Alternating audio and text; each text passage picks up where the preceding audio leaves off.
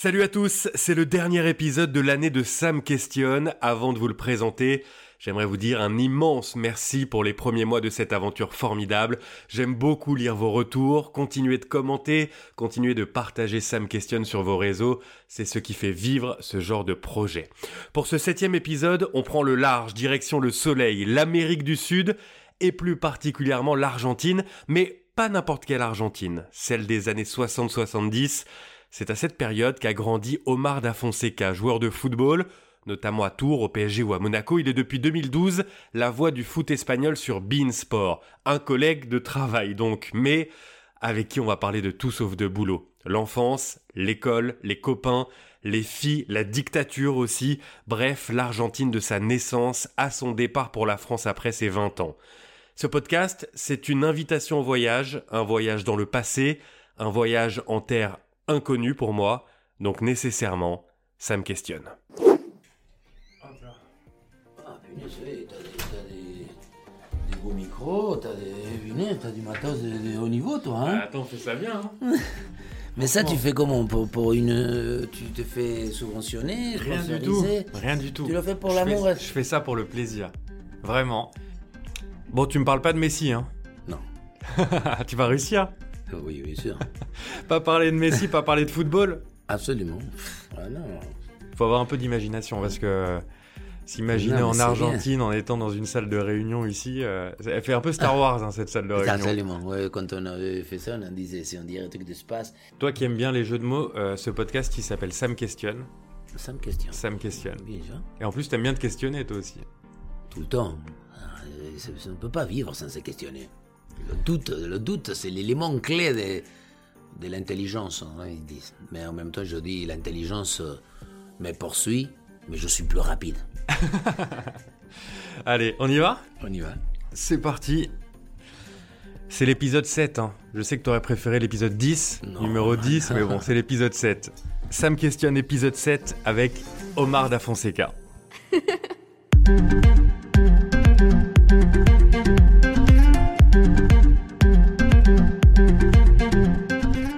Omar, je veux que tu me fasses rêver. Je veux que tu me fasses voyager. J'ai voulu te rencontrer aujourd'hui parce que euh, il fait froid, on est fin décembre, le temps est gris, les gens sont tristes, on a besoin de soleil. Et j'ai jamais mis les pieds en Argentine en plus. T'as tort. Je sais que j'ai tort. Mais tu vas me permettre d'y mettre les pieds. L'Argentine des années euh, 60, 70 Sur 20 ans, c'est ça? Ah, À peu près, oui. Alors le concept de Sam Question, c'est une question et après on improvise. Ça, ça va te plaire. On laisse la conversation se faire. Et ma première question, elle est simple. Est-ce que l'Argentine te manque aujourd'hui?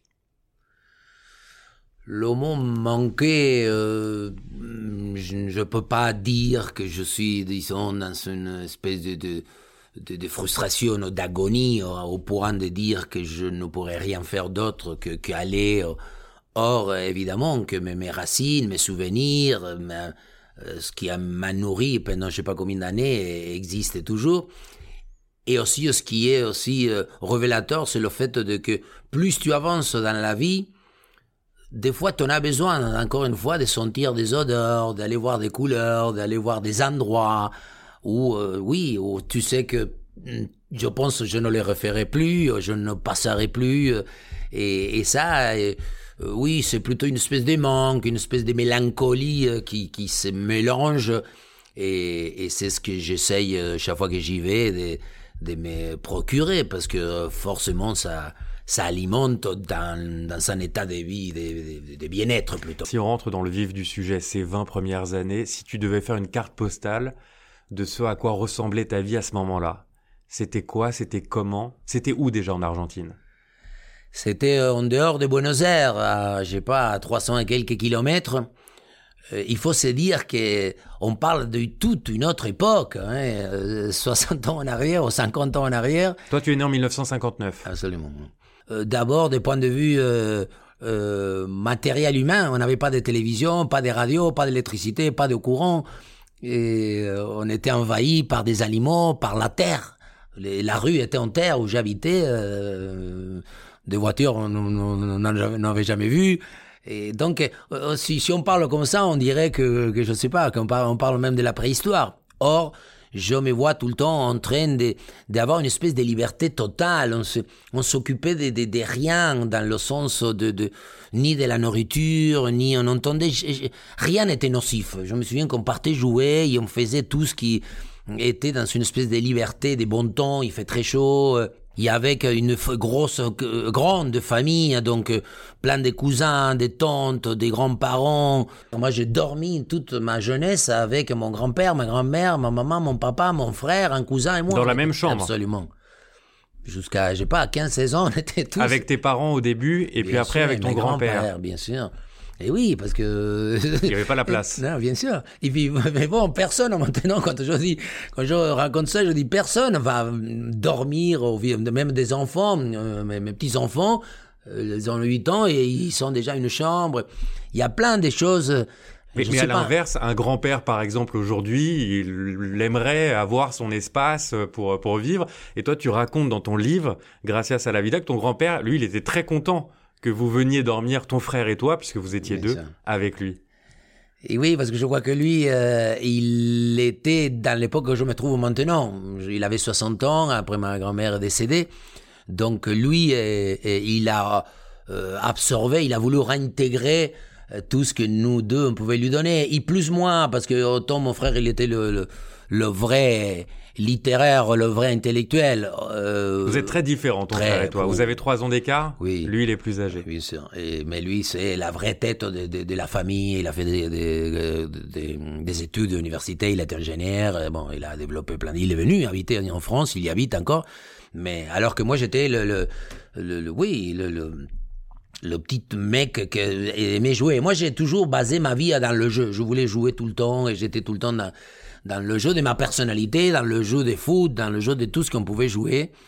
Et, et mon grand-père avait justement peut-être créé ce lien. C'est lui, euh, je le répète tout le temps, je crois que c'est lui qui m'a fait... Ma mère m'a donné la vie, et lui, il m'a donné un peu la découverte de comment pouvoir la, le, la condimenter, la, la, la, la saliver, la, parce que lui, c'était un mec... Euh, d'un autre monde. Toi, à l'époque, il disait, il va y avoir une Europe, il y aura un jour un drapeau européen. Lui, il disait en 1960 et quelques, il disait en Europe, on va vous aller, ils vont parler, parce qu'il était portugais, on l'appelait le Porto.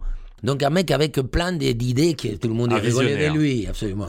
et tout le monde a rigolé de lui parce que il, il lisait, il lisait beaucoup. Euh, et, puis après, il nous amenait au foot, il nous amenait voir des spectacles, il nous amenait euh, voir de, de, de euh, j'ai pas des timbres. On voulait quoi qu'on collectionne des timbres? Je sais qui Et bon, il y avait plein de, des choses qui te marquent parce que parce que tu te dis pour quelle raison, toi, pour quelle raison il nous inculquait, pourquoi il nous parlait ça? Moi, je dis maintenant j'ai euh, trois et bientôt quatre petits enfants. La seule chose qui maintenant m'intéresse dans ma vie euh, profondément, c'est pouvoir transmettre 10% de ce que, mais dans la vraie transmission, toi, de, pas pour leur apprendre, pour leur dire ce qu'il faut, sinon rien que pour que, à un moment donné, ils soient interpellés, de se dire, mince, mais attends, lui, il m'en a parlé des temps, il m'en a parlé d'une chanson, il m'a parlé d'un film, il m'a parlé d'un tableau, il m'a parlé d'une, d'une galère, je sais pas, ou n'importe, d'un match de, de, de, de, de sport, n'importe quoi. Moi, je voudrais que, que ils soient interpellés parce que j'y crois énormément, encore une fois, que souvent par rapport à ce qu'à un moment donné on te dit, ou tu écoutes, ou tu vis, et c'est là où tu, tu, tu, tu, as de la grandeur, ou tu deviens, disons, plus, plus costaud, et même, moi, je pense, hein, plus sainement costaud. Ok, moi, ce que j'entends, Omar, c'est donc euh, une vie où la famille est déjà très importante, et où tu n'as pas grand-chose, ou en tout cas pas grand-chose du luxe que l'on a aujourd'hui, du confort que l'on a aujourd'hui, mais tu ne manques de rien. Rien. Euh, c'est ça aussi, on n'était pas omnibulé pour rien, on n'avait pas la télévision, les produits que donc euh, nous le jouet c'était un ballon de foot, nous on faisait les ballons de foot avec les chaussettes, avec le, la cendre de scotch, on, on avait, euh, je sais pas, moi j'ai commencé à faire du cheval avant de faire du vélo, nous ah on faisait des chevaux bien sûr parce qu'on avait les, nous on avait les vaches, les moutons, les coques, tout tout se baladait. Donc le cheval, il te servait pour, euh, pour te balader? Oui, oui, oui. On en avait deux. Bon, il les utilisait aussi pour, pour travailler la terre un peu. Mais on en avait deux, un, surtout un tout blanc, qu'il avait de la conjonctivite tout le temps. Ah bon? Bien sûr. Ça, c'était les chevaux de tes grands-parents Absolument. Et, et, surtout, nous, on montait, toi, parce que c'était, on faisait n'importe quoi avec les pauvres, on, on, respectait rien. Et, et on n'avait pas le vélo, mais on avait nos, nos- nos- promenades, c'était côtoyer autre chose. On était plutôt dans, oui, dans un autre monde encore une fois. on, on savait même pas ce que c'était le mot pollution, le mot euh, donc. et- L'école en Argentine, dans les années 60-70, ça ressemble à quoi? C'était pas trop ton truc, l'école, toi? Non, non, mais j'y allais, non, mais j'y allais parce que quand euh, les, les meilleurs qui jouaient au football, on disait qu'on n'allait pas parler, mais et euh, on avait quelques privilèges déjà. Le sport en Argentine reste aussi, on le favorise, on le, on le met en avant. Et en même temps, l'école, c'était quelque chose où dès le départ, d'abord, on était tous en blouse. On allait tous habillés de la même manière et en short. Jusqu'à 10-12 ans, tout le monde avait des shorts parce que, euh, je sais pas, parce que la tradition disait que, euh, je crois que c'est après 10 ans qu'on avait le droit, entre guillemets, de porter un, un pantalon long. Le pantalon, c'était plus chic? Oui, oui, d'abord, c'était plus cher, plus, plus chic. cher. Et ensuite, euh, je crois que c'était un peu le, le, euh, un symbole de, de, de- du passage euh, à, l'âge adulte. Euh, J'avoue que je j'ai jamais demandé trop d'explications pour quelle raison, mais il y avait cette connotation de l'histoire du pantalon. J'ai quelques anecdotes, bah surtout de ma maman, quand euh, je l'avais cassé, je l'avais déchiré parce que j'ai voulu aller jouer au foot d'un pantalon qui m'avait offert euh, neuf et qu'il fallait plus aller jouer lorsqu'on mettait son pantalon. On avait hors de question qu'on puisse jouer. Sauf que j'avais été, il- et le ballon il a commencé à circuler là, et je suis allé, je suis tombé, bah, un trou. Et ma maman ce jour, euh, elle a sorti le, le, le, le, fil de la planche à repasser. La planche à repasser? Oui, le, le fil, le, le câble, comment on appelle le. Ouais, le, le fer à repasser? Non, non, pas le fer, le fil de branchement. Ok, le fil entre le fer et... Entre le fer, absolument, pour Ok. le- Et alors? Et, et j'en avais reçu, je crois qu'une ou deux passes, c'était suffisant. Parce que, et oui, parce que bien sûr, pour elle, il y avait aussi le côté. euh, C'était pas l'histoire de que je l'avais déchiré, et j'avais déjà désobéi. Mais ensuite, pour euh, me faire comprendre, après, au fur des années, je leur ai répété, j'ai toujours disais, je dis tout à compte, je garde ce souvenir.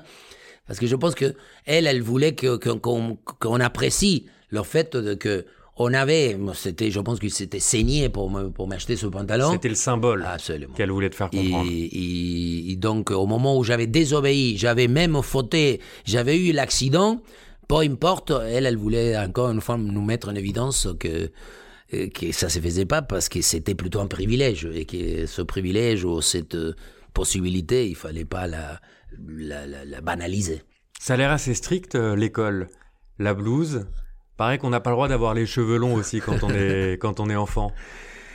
Oui, ça c'est parce qu'il y a à l'époque aussi il y avait des écoles où euh, ils donnaient une espèce de rigidité disciplinaire à travers quelques symboles comme toi, il fallait qu'on aille dans avec une veste et que le, les cheveux ils ne, ne tombent pas, ne, ne soient pas en contact avec la chemise. Euh, même, nous, je me souviens, ils nous regardaient les oreilles, à voir si on avait les oreilles propres. C'est Ouais. pas vrai. Donc, il Le matin quelques- avant d'aller en cours. ah, quand on rentrait, quand on rentrait, il y avait toujours deux, trois profs, quatre, c'est souvent, donc tu, tout le monde rentre pour la même porte. Et il y a une espèce, bon, des fois ça, ça, ça faufilait parce qu'il y en avait beaucoup, mais, mais ça je me souviens. Comment ils s'appelaient tes, tes copains à l'époque? Oh, pratiquement, Eduardo, Hector, Ancho, nous on a tous des surnoms. La plupart, on a Paris, on a tous, euh, c'est très rare qu'on les appelle, euh, dès que tu es petit, même à l'école, quand tu as 6-7 ans, moi j'avais Monsieur Robles, non, Monsieur Robles, un, un, un prof magnifique. Donc tes Euh, copains, ils avaient tous des surnoms. Parce que ça Tous. se passe comme ça en Ah, Argentine. tout le temps. tu Voilà. connais pas le nom qui est sur la carte d'identité. Non, non. Il y a plein de, mettons, euh, j'ai un ami, il s'appelle, euh, euh, je crois, il s'appelle Rodolfo Acosta, mais euh, on l'appelle El Negro, parce qu'il est bien basané, et on l'appelle El Negro Acosta. Et aujourd'hui, à la télévision actuellement, il y a des commentateurs, comme il y a, et, les autres journalistes, ils l'appellent aussi El Negro, le, le porte-clés, le, le poignet, le, le- la parabole, celui qui a des, des grandes oreilles. Que ce soit par l'origine ou par le côté morphologique de notre corps, on a tous, euh, tu t'appelles Eltano si tu es descendant d'Italien, euh, il y, a, toutes sortes, le, petit, le lapin, comme, la plupart des joueurs de foot, El Kun, euh, Petite Pouce, je sais pas, El Flaco, Fideo, la pâte, spaghetti. On a cet aspect-là que moi j'aime beaucoup, d'abord parce qu'encore une fois, je suis béni. hein, Il, peut revenir à l'histoire du prof. Le prof, quand on avait 8-9 ans, donc dans la classe, au bout de, de, de 3-4 jours, il, il disait, alors comment, c'est quoi votre surnom? Donc tout le monde lui disait. Et s'il n'y en avait pas par hasard quelqu'un que soit il n'avait pas, ou soit il ne voulait pas qu'on l'appelle, le prof, il, te, il orientait, il te disait, bon, ok, bah, tu aimes pas qu'on te- on t'appelle pingouin, parce que s'il marchait comme ça, je sais pas. je, je- Et, Il lui trouve un autre et surnom. Voilà, et on disait, bon, comment on fait, qu'est-ce qu'on fait Allez, bon, on l'appelle le requin, allez, ping, ça y est, à partir de là, le requin. Et on avait. il- Et le professeur appelait ses élèves Absolument, par le surnom. Absolument.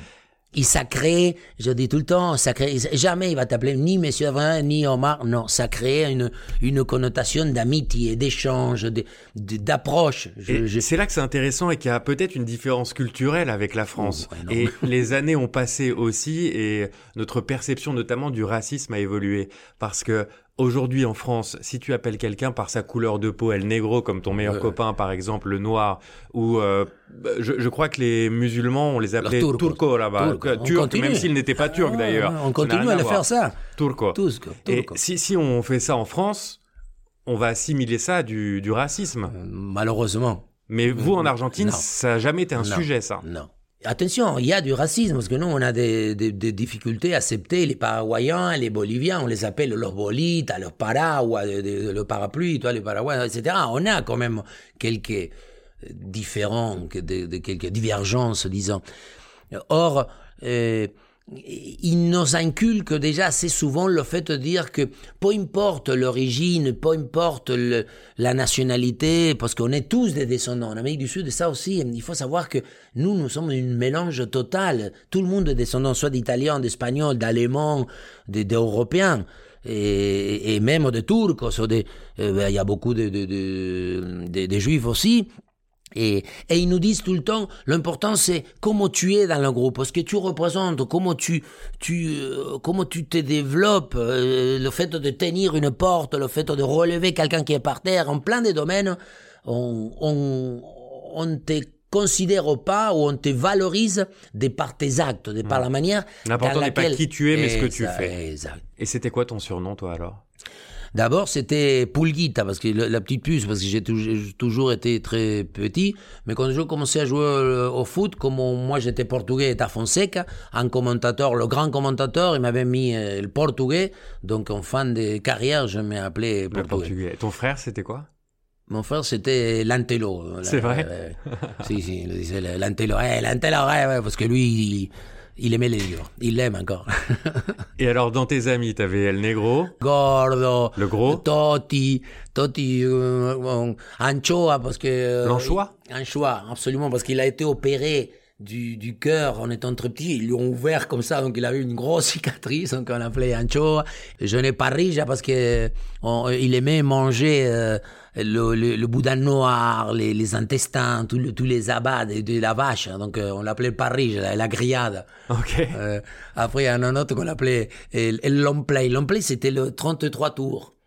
Parce qu'ils vendaient des trucs, ils vendaient des trucs, ils te le jetaient comme ça, et on l'appelait le 33 tours.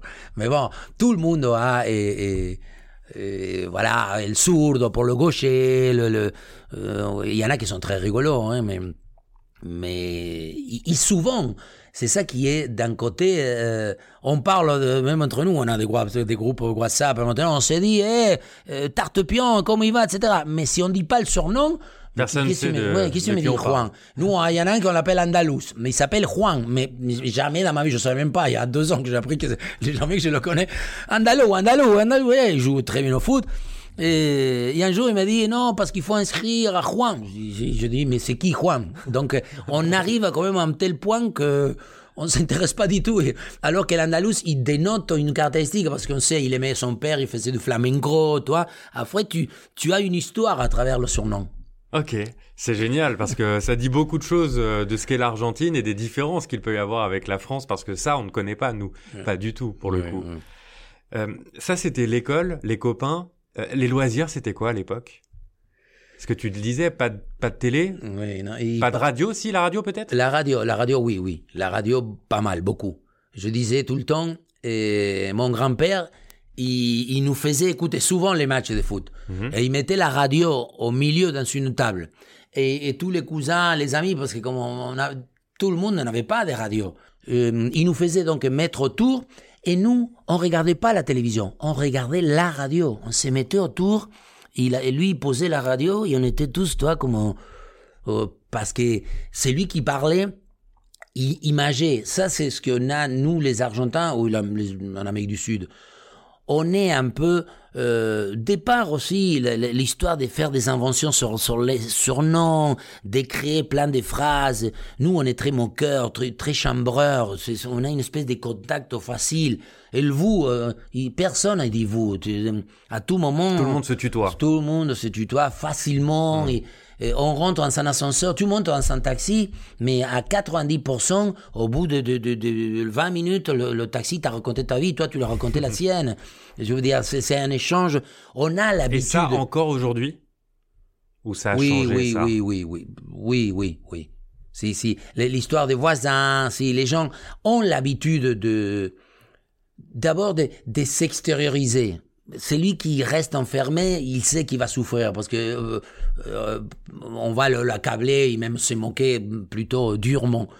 Donc euh, c'est vraiment une caractéristique de, de, des Argentins. Donc le loisir, nous on allait de temps en temps après parce que c'était loin au cinéma, mais quand on avait déjà je sais pas 12, 13, 14 ans, ils nous laissaient, c'était l'après-midi. On on allait dans la séance de l'après-midi et j'aimais pas trop parce que des fois, on, voyait deux films d'un seul, d'un seul coup. Ce qui fait que des fois, on rentrait vers 3 heures, 4 heures. Et quand on sortait, il faisait déjà nuit. Et je sais pas pourquoi ça, ça m'a donné une connotation un peu dépressive. Parce qu'en ah fait, oui, parce qu'on est rentré, on rentrait, il faisait beau, etc. Et quand on sortait, on faisait la nuit. Je sais pas, je, me suis, non, je me suis dit qu'on a perdu la journée. Même si on voyait toutes les, les films, les vieux films américains. Et, et tu chantais aussi à l'époque Beaucoup, beaucoup. J'ai bah, toujours. Tu chantes toujours d'ailleurs. Hein. voilà, j'ai toujours chanté. Dans la rédaction de Beansport, on t'entend souvent chanter. Oui, oui, c'est quelque chose que j'ai ça aussi. J'ai toujours aimé. Je sais pas pour quelle raison. En étant très petit, j'ai fait la, comment on appelle ça quand on va chanter, comme il faisait Martin ici? Euh, oui, euh, l'école des fans. L'école des fans. Comme un concours de chant. Ah, absolument. En, en ayant, oui, je crois, 9, 10 ans, 7, 8, je sais plus, j'ai été, il s'appelait Si lo sabe cante si vous savez chanter. Et, et j'avais été quoi? Une chanson de Juan Manuel Serra magnifique. Ça, c'est ton chanteur, préféré au monde. Au monde. C'est un chanteur euh, à texte extraordinaire espagnol. Et Mi nombre me llama Hierro, je la connais encore. Vas-y, ça donnait quoi? Porque te quiero a ti, porque te quiero. Tu nombre en sueño y un llegada no entender. Tu nombre me sabe a hierba. Super chanson de, de, de, de texte, mec. Il est, c'est un catalan. Et quand tu chantes, tu chantes avec le sourire. Hein? Ah, je crois que le, le chant, c'est un moyen d'expression encore plus euh, développé au, qui déborde le, côté du parler. Moi, j'ai besoin tout le temps. Il y en a qui disent eh, tu parles fort, etc. D'abord, je pense que je commence à être un peu sourd, donc je suis obligé de, parler un peu plus fort. Mais le chant, moi, il m'accompagne tout le temps. Non, moi, je me lève, je, je, prends ma douche, et avec mes petits enfants, avec mes amis, tout le monde, je en plein des domaines, dès qu'il y a une phrase, j'enchaîne avec la chanson et j'en connais pas mal. Et, ici, j'en connais beaucoup euh, des variétés françaises et j'adore quand je suis arrivé, Sardou, Leclerc, Goldman, Renault et plein d'autres. Les vacances pour toi dans les années 60-70, c'est souvent en, famille? Et t'as voyagé un peu aussi avec tes parents à travers l'Argentine? Beaucoup. Quand mon père il va gagner un peu plus d'argent, la première chose qu'il va nous dire, il va dire stop, on va aller vivre des choses que vous n'allez pas apprendre à l'école. Et on a commencé à voyager. On a fait tout à l'Argentine, tout. Hein, avec, on partait avec une, une euh, comment on appelle Un van. On dormait, voilà. Mais on, on séparait la voiture et le, une caravane. La, caravane, voilà. Et on a fait Ushuaia. Personne. Je, je manquais l'école. Il me faisait, il me faisait manquer l'école un mois et quelques. Pour partir en voyage à travers le pays. Absolument. après, quand je revenais, au début, le, le directeur, il disait à mon père, mais vous êtes fou, on va le faire, on va le faire euh, redoubler, etc. Et lui, il disait, non, t'inquiète, non, ne s'inquiète pas. Et après, quand je revenais, le, directeur me disait, Omar, vas-y, euh, montre-nous, montre-nous ce que t'as. À l'époque, il y avait des photos et des diapos, les diapos qu'on mettait, des diapositives, je sais pas comment on appelle ça. C'est ça.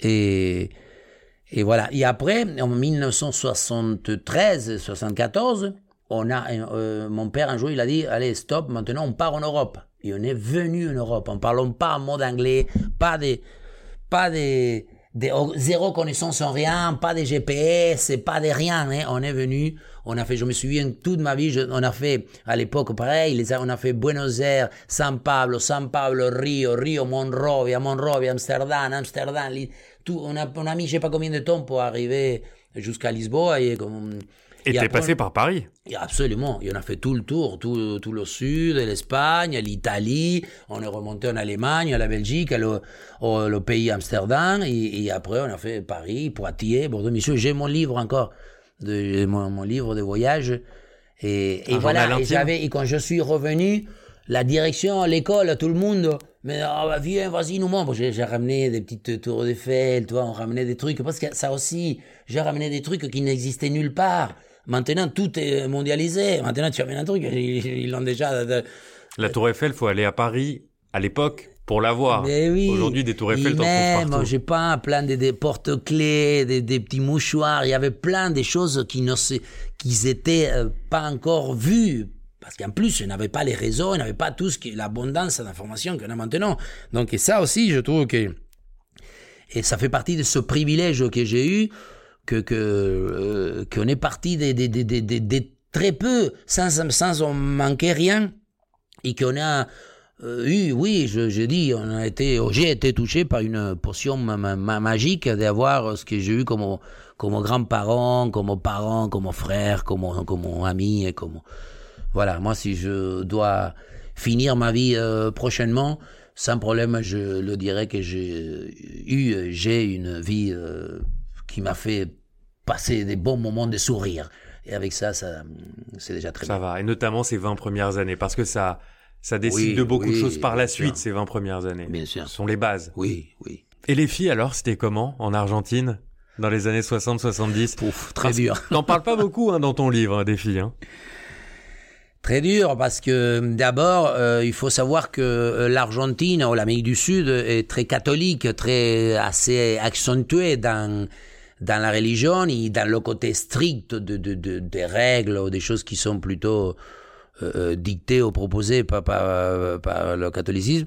Et ensuite, euh, moi, je vais vivre la dictature. À partir des années 75, 76, il va y avoir une grosse dictature, ce qui va encore euh, refermer, y- y, disons superviser, y, y créer de la, de- du, du soupçon entre nous et l'interdiction de se regrouper après, après 22 heures. Nous, on a vécu ce qu'on appelle l'estado de sitio. Toi, tu l'as vraiment ressenti. On reparlera des filles plus tard, mais puisque tu viens sur la dictature, tu as vu la différence à partir du moment où la dictature a, a commencé? Non, non, non, je, non.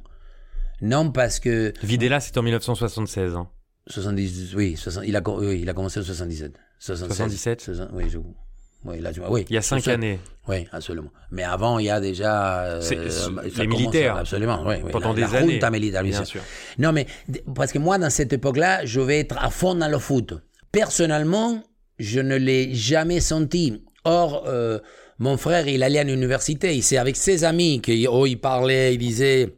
Et nous, on avait donc euh, el, el charrou, on appelait, on a, voilà, sur, un- sur un- el charrou à Nelson, on l'appelait. Il avait une Fiat 800 dans son garage. Ça veut dire quoi? El charrúa, c'est l'Uruguayen. Parce qu'il était d'Uruguay, donc on les appelle los charrúas. Et, et ce monsieur Nelson, un super mec, euh, un jour, euh, la voiture elle était dans son garage, et les jours il passait, il passait, et la voiture elle est restée tout le temps dans son garage ouvert, mais il était dans son... Et on l'a jamais plus vu. Donc... euh, et Lui, on- c'était un copain de ton frère? Oui, Ok. Et, et on l'a jamais. Et, on- et donc et on entendait, on disait, mais comment tout était, la télévision, la radio, tout était contrôlé. Donc euh, et on, on ne pouvait pas, en, ayant, disons, une vie euh, dans laquelle moi je, je restais en famille, j'étais très jeune et j'allais euh, m'entraîner, euh, j'allais essayer de jouer. Donc euh, disons que euh, on, on- c'était pas brusquement. C'est pas à ton niveau que ça Non, jouait. voilà. À la limite, ton frère qui lui était à l'université, Voilà, là où lui, se il créaient les mouvements de résistance aussi, il était peut-être un peu plus concerné. Ah, ah, si, c'est là, exactement. Ok. Je reviens aux filles alors. Parce les que je filles, te hein. parle des filles, tu me parles de la dictature. Non, mais parce que Il y a voilà, un lien. Il y a les deux, bien sûr. On, on ne pouvait pas euh, côtoyer des filles avant des- les filles. euh, il fallait pas les toucher. Quand on allait danser, Et on devait avoir une main quand on faisait les slow, les, les- les- on devait se prendre la main et la deuxième, on n'avait pas le droit de la, de, de la mettre sur la ceinture. Il y avait Tu la mettais où la deuxième main alors À côté. Tu dansais avec une seule main Oui, oui. Dans des endroits où c'était, euh, disons, très correct, dans des quartiers, moi j'ai toujours, on y allait parce que c'était l'ambiance, ça nous, ça nous Alors attends, représentait. avec une seule main Oui. et bon, il n'y a pas de collet serré là, non, c'est non, à ah, distance. non, bien sûr, bien sûr. Non, mais pour te dire, donc, on était, si, j'avais déjà, je sais pas, 15, 16, 17 ans, et il nous manquait le, le- le- le- plein de choses. Il fallait faire euh, bisous et quelques autres très choses assez limitées, mais on pouvait pas. On était tous convaincus que c'était, euh, oui, péché, ou que il fallait, c'était une espèce de règle non, non, Non acquise, écrite, non, ouais. voilà. La règle c'était quoi? C'était pas, pas de Pas relation sexuelle avant de- le mariage par exemple. absolument. Fallait se marier. Exact. Une fille que si jamais ça, c'est- ça, euh, ça- savait que. et- Mais qu'est-ce qui donc, se passait pour une fille euh, qui avait euh, des relations avant 16 ou 18 Et ans? comme les gens du quartier, comme les gens, euh, on, on est tellement dans l'échange et tellement ouvert que tout de suite ça s'est ça s'est faisait courir le bruit, bien sûr, parce que ça aussi c'est la, contre de plus tu es ouvert, plus eh, plus il y a le côté mon cœur. Plus aussi, ça peut dégénérer parce que euh, des fois, je sais pas si c'était vrai, mais moi je me souviens une cousine, elle avait été accablée dans ce sens et, Et là, elle et était- elle, elle avait fait apparemment, elle, elle avait une relation avec un monsieur. euh, qu'il avait, je sais pas, 20 ans, elle en avait, je sais pas, 15, 16 ans, et je me souviens, mais ça avait fait un, un- un scandale euh, à l'intérieur de toutes mes tantes et les cousins, parce que moi, il avait, je sais pas, pas tué quelqu'un, mais euh, Pas loin. c'est proche. ah ouais. Voilà, il, il s'était toujours dans une connotation très négative, même, même assez, hum, bon, elle est sale, j'en sais rien, mais, mais avec une, une- c'était néfaste, toi, on te- on te- tu le ressentais, que la pauvre, bon, maintenant que j'ai 60 balais, à l'époque, je disais, mais maman, ah oui, t'as raison, c'est vrai, ah, comment il va faire ça? Parce que c'est toujours pareil, hein, quand on, quand on est dans une La espèce tête de- de- dedans, euh, Eh ouais, oui, t'as pas de personne- recul, tu sais non. pas, et puis tu connais rien d'autre que ce que tu vis en fait. Exact. Et en même temps, euh, comme on, est garçon, et, et on savait, il nous disait, parce que ça avait commencé à se développer, qu'il fallait aller au Brésil. Parce qu'au Brésil, c'était un peu euh, le samba, oh, le carnaval, et puis les filles, ils étaient, disons, un petit peu plus, plus light. C'était euh, plus cool de au Brésil. mentalité. Ok. Et donc, euh, et on prenait le bus, 2000 et quelques kilomètres en bus, deux jours presque en, bus. Juste pour rencontrer des filles. Il faut juste, pour, comme on disait, euh, 24 heures de souffrance pour peut-être 10 secondes ou 15 secondes de bonheur. Mais, mais la preuve, c'est que 60 ans après, je continue à le dire. Et avec mes amis, quand on le faisait, on compte, quand on se voit, on est, on est tous vieux bêtes de, de 60 balais. On se souvient de ce qu'on faisait parce qu'en plus, on y allait pour ça. Mais ça nous arrivait d'autres péripéties Bien sûr. Des, choses. On n'avait pas d'argent, on allait dans un hôtel clandestin. Les Brésiliens, le soir, ils voulaient on mettait le placard contre la porte. On a eu plein d'autres, d'autres euh, ressentir. Donc, euh, on partait de quelque chose qui était et, contrarié, qui nous faisait un peu euh, révolter. Et en même temps, moi j'ai connu le Brésil à cause ou grâce à ça, et- et j'ai aussi développé, parce qu'après, quand on y allait, on est allé en, en- en situation catastrophique, on mangeait pas, on prenait des trucs parce que ça coûtait cher, il y en avait, on n'avait pas d'argent et personne, la famille ne nous donnait pas de thunes, je ne sais même pas comment payer le billet, etc. Et, et, et je me suis promis, au bout, je dis, quand je vais jouer, au, euh, quand je serai professionnel et je gagnerai, je reviendrai au Brésil dans de très bonnes conditions. Et ça a été le cas Tu au bout, de- fait au bout de, je sais plus, quand j'avais 10, 10, 17 ans, j'ai signé mon premier, je me payais deux années de suite au Brésil dans des, dans bonnes conditions. Omar, tu as réussi ta mission, tu m'as fait voyager en Argentine, maintenant j'ai envie d'y aller vraiment. Merci pour ça. J'ai encore quelques questions à te poser. C'est les mêmes questions que je pose à chacun de mes invités, euh, mes questions totem en quelque sorte. Ce podcast, il s'appelle Sam questionne. Qu'est-ce qui te questionne, toi?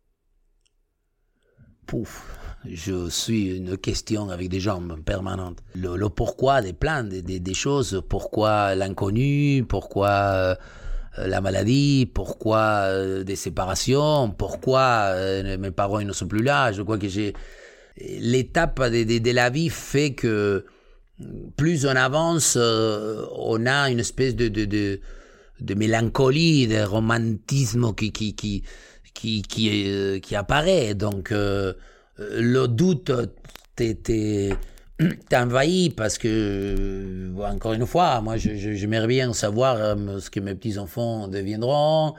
J'aimerais bien savoir plein de choses. Donc, le doute incarne énormément ma personnalité. Est-ce qu'il y a une question que tu aimerais me poser? Je pose souvent la question de où tu seras en, trois ans et en cinq ans. Ah, c'est dur. J'ai l'impression d'être un entretien d'embauche. On va dire dans 5 ans. Ça me laisse euh, une perspective, ça me laisse une marge. Je m'imagine toujours faire le métier que je fais euh, aujourd'hui parce que c'est ma vraie passion et je crois que c'est mon unique passion plus que le football, plus que le, sport. Le cœur de mon métier, le journalisme, c'est ça qui me passionne et je, ne m'imagine pas faire autre chose. Et puis d'un point de vue plus personnel, euh, je m'imagine ou j'aimerais m'imaginer en famille ce qui n'est pas le cas euh, aujourd'hui. Voilà, créer ma propre famille, ça pourrait être un objectif des 5 ou 10 années à, venir. Euh, peut-être euh, avec la perspective aussi d'aller vivre à l'étranger. Moi, quand tu me parles de voyage, ça, ça fait écho chez moi parce que j'ai beaucoup voyagé pour faire du tourisme, mais j'aimerais bien voyager pour vivre avec des gens qui sont différents, avec une culture différente. Et, et pour euh, apprendre à connaître ces gens-là, je pense qu'il faut vivre avec eux, pas seulement euh, trois semaines, un mois, mais y passer du temps pour connaître leurs habitudes, leur manière de faire, leur manière de penser. Donc voyager, faire du journalisme et créer ma propre famille. C'est magnifique. Il y a, y a du boulot, hein Oui, mais en même temps, tu es quand même assez euh, bien bien constitué ou bien c'est pas parce que souvent des fois tu dis oui si je pourrais il y en a qui voudront changer de vie déjà ou ils se disent ah, bon je verrais bien si jamais je pourrais faire toi, tu es quand même assez, assez bien dirigé, ou bien ciblé plutôt. Bon, bah écoute, on se donnera rendez-vous dans 5 ans pour voir si j'arrive à, à, atteindre ces objectifs. On arrive à la fin, ça va? T'as passé un bon moment? Très. On termine avec le mot de la fin. Alors, c'est simple, le mot de la fin littéralement, je te laisse choisir un seul mot qui résume ton état d'esprit ou le moment qu'on vient de passer ensemble, et après on s'arrête là.